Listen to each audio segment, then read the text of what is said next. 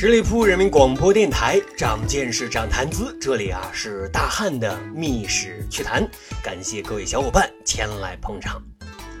一个成年人究竟要遭遇一些什么才会彻底的崩掉？苦难啊，也许是人生的财富，但是接二连三的苦难，容不得人去喘息。这到底是财富还是暴击呢？尤其对于一个。一心追求畅快人生的这么一个人而言，面对无常的变故和接踵而至的苦难，生活对于他而言，或者说这个世界对他而言，究竟还有什么意义呢？今天我们的主人公名字叫徐渭，啊，明朝人。历史上冠于他，文学家、书画家、军事家、戏曲家的名号，这些名号。很高大上，可是名号的背后是一个活生生的人，他无助的挣扎，痛苦的呻吟，不羁的反击，以及悲催的结局。徐渭呢，出生在一个官宦之家，算是中产阶级啊。他来到这个世上，只因为父亲啊精虫上脑了，宠幸了府上的一个丫鬟。啊，徐渭出生之后呢，生母就被剥夺了抚养的权利，一直由徐渭老爹的正妻苗夫人进行抚养。上面呢还有他同父异母的两个哥哥啊，但是很遗憾啊，他老爹在他过完百日宴之后就给去世了。徐渭十岁的时候，家贫中落，苗夫人呢也就发了遣散费，将徐渭的亲生母亲以及杂役仆人等等啊都赶出了家门。而四年之后，苗夫人。也给去世了。十四岁的徐渭只能跟着长兄维持生计，而两个人啊相差了三十多岁，哼，代沟严重，几乎是没有感情的。各位，一个人的青少年是性格塑造的关键期，从小呢就缺少这种亲生父母的陪伴，本来安全感就特别特别的低，到了叛逆期啊，又看尽了人间冷暖，世态炎凉。想必啊，徐渭的感觉他是孤独的。好在啊，他还有引以为傲的地方，他被人称为神童啊，因为他六岁可以读诗，九岁能够写作，十岁就能做出大文章，一下子是享誉远近。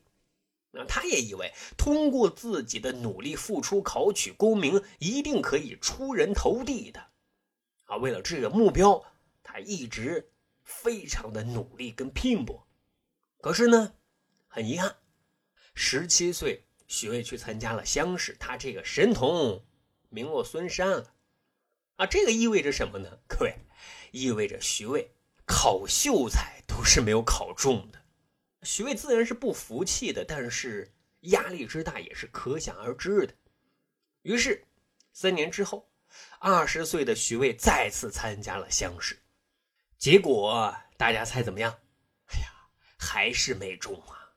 不过这一次却取得了秀才的头衔啊！怎么来的呢？是走后门给补录的。这次落榜让徐渭特别特别的抓狂啊！他赶紧第一时间给组织考试的部门写了一份陈情书，说明自己的情况是如何的优秀。同时，他在京城为官的表姐夫也暗中使劲最终经过特殊审批啊，终于成为了一个补录的秀才。虽然说那是一个补录的秀才，但是这一切似乎啊都向好的方向在发展。徐渭也觉得自己羽翼也逐渐丰满了，更是受够了兄长的挤兑白眼。二十一岁的徐渭就决定啊要当个上门女婿。因为当时在广东任职的典史官潘克敬啊，特欣赏徐渭的才华，还不收彩礼，就把自己的爱女啊许配给了他。徐渭呢，作为回报，就跟着老丈人一起去了广东，开启了广漂的日子。而且这个小媳妇儿啊，温柔善良，知书达理，是徐渭啊难得的精神伴侣。不过啊，人有祸福旦夕呀。没几年，小媳妇儿就因病给去世了啊！这对于刚感受到人生什么叫幸福滋味的徐渭而言，无疑是巨大的打击啊！当然了，这些打击还不止这些了。这期间，他还参加了科举考试，但是他又又又落榜了。啊，人间最悲催的目录里，家破人亡、考试不中，他全占了。啊，但是不服输、不认命，才是男子汉应有的气魄呀！较真的徐渭要跟命运死扛到底。啊，于是，在接下来徐渭的二十余年生命里，考试啊成了他的主旋律。他也特别的勤奋，那是头悬梁，锥刺股，又连续参加了七次科举考试啊。但似乎啊，他克考试，所以四十一岁的时候啊，仍然没有考中。那肯定就有小伙伴问了啊，这是为啥呢？是才华不够吗？还是遇见了仇人呢？各位，还真不是的。原因是什么呢？那时候啊，考的是八股，啊，徐渭呢是一个特轴也不委屈自己的这么一个人。他虽然是博览群书，个性鲜明，但是最嗤之以鼻的就是那些死板的苛求。所以考试的时候啊，虽然是文采飞扬，但是他每一次考试都不符合人家考试的规则和要求，因此啊，考一次啊不及格一次，一次一次的尝试，一次一次的不妥协，一次一次的寄予希望，一次一次的铩羽而归呀。这里的苦啊，这里的煎熬，这里的愤恨，也最终让徐渭他成了一个复杂的综合体。当然了，考试虽然说是这一时期的主旋律，但是他也得为生活去奔波呀。因为谁来供他吃、供他喝呢？三十六岁的时候，因为向总督东南军卫的直浙总督胡宗宪上书啊，提出了如何抵御东南沿海倭寇侵扰的建议，受到了赏识啊，招入其啊，进入到了幕府，成为了文字秘书。之后的表现也特别的亮眼，胡宗宪特别的赏识啊，眼看就能借胡宗宪的平台啊，他要一展宏图了。但是呢，胡宗宪摊上大事儿了。胡宗宪当年上位啊，攀的是权臣严嵩，严嵩没多久就倒台了，殃及到了胡宗宪。胡宗宪最终是被逼自杀，徐渭他自己作为胡宗宪的大秘书。啊，惴惴不安，疑神疑鬼，总觉得自己迟早有一天啊，也要被下黑手。那让别人下黑手，还不如自己下手痛快呢。于是，锥子、钉子，哎呀，等等等等，都成了了结自己生命的工具了。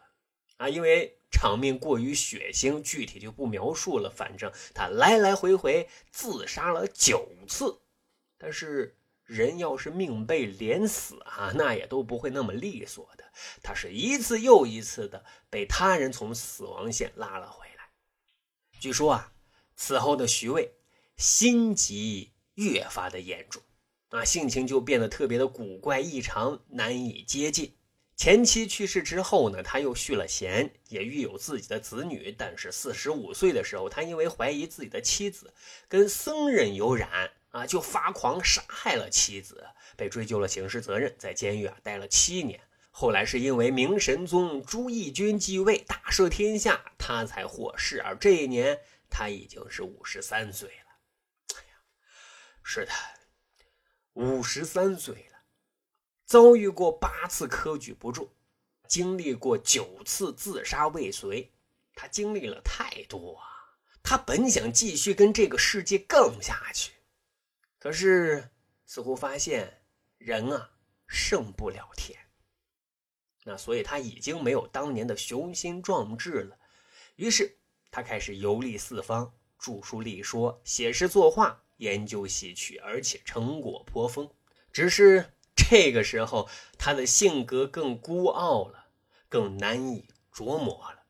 晚年的他生活很潦倒，靠卖字画为生，不过特别有调性。啊，不是说谁想买就卖给谁，咱俩得确认眼神对的人才卖给你。啊，有的人专程前来拜访他，他不想见，就在屋内高喊：“徐渭不在家。”他跟子女的关系也特别的僵啊，跟仇人一样，从来不往来。于是别人都传他啊，说他疯了。徐渭他也听到了，哈，笑笑，好像在说。别人笑我太疯癫，我笑他人看不穿。公元一五九三年，七十二岁的徐渭永久的闭上了眼睛。啊，据说去世的时候，床上连一张席子都没有，只有一条狗蔫蔫的守着他。啊，旁边还有一大摞一大摞的书籍字画。徐渭的这一生，怎一个惨字了得！啊，面对变故和苦难，他也确实曾想做一个励志歌去改变这些，啊，去实现自己的抱负和理想。只是他太过于较真了，太过于严肃了，啊，他活得太认真了，因此似乎也只有用文字和书画，啊，才能去抒发他的豪情壮志，他的压抑悲愤，他的醉生梦死和他那颗。高贵的灵魂，但其实啊，我们的人生啊，不过就是一场游戏。有时候我们必须全力以赴，但是有时候我们真的没有必要太认真、太较真，因为啊，你一认真、一较真，你就输了。好，长见识、长谈资，这就是咱今天要讲的密室趣谈。如果您觉得咱的节目还不错，欢迎大家使用专辑的评分功能啊，为《秘书奇谈》打打分儿咱还有个趣扒历史的小分队。如果您对历史边角料感兴趣，欢迎大家关注十里铺播客频道微信公众号，然后回复数字一就可以添加大汉的个人微信。经过简单审核之后，大汉就会邀请您进入这个小分队当中啊，咱就可以谈天谈地聊历史段子。本期节目就这样，感谢收听，咱下期啊再会。